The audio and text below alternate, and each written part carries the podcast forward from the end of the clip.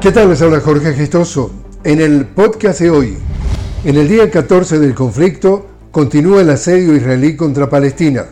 Fuerzas de Tel Aviv continúan perpetrando ataques aéreos contra la franja de Gaza, mientras un nuevo informe de la Oficina de las Naciones Unidas para la Coordinación de Asuntos Humanitarios señala que la cifra de palestinos muertos en Gaza suman 4.000, incluidos 1.500 niños, mientras que se estima que el número de desplazados ronda el millón de personas.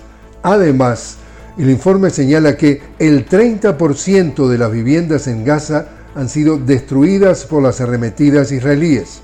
Por su parte, en la Cisjordania ocupada, al menos 14 personas han muerto a manos de las fuerzas israelíes en las últimas 24 horas, lo que eleva la cifra total de muertos a 81, incluidos 20 niños desde el inicio de la operación Tormenta de Al-Aqsa.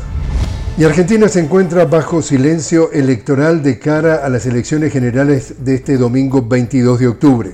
Cerca de 34 millones de argentinos acudirán a las urnas para elegir presidente, senadores y diputados y autoridades locales. En total, cinco fórmulas se disputarán la presidencia de la República, entre ellas destacan las encabezadas por Patricia Bullrich de Juntos por el Cambio, Sergio Massa de Unión por la Patria y el ultraderechista Javier Milei de la Libertad Avanza.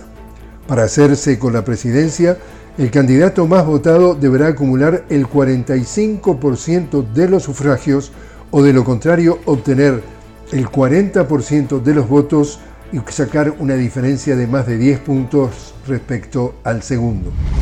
Y en Chile se inauguran los Juegos Panamericanos, un evento deportivo regional al que acuden los más de 7.000 atletas de las 41 delegaciones que competirán durante 17 días. Y así es como está el mundo. Les habló Jorge Gestoso. Los invito a que me acompañen en otro podcast de La Noticia con Jorge Gestoso. Hasta entonces.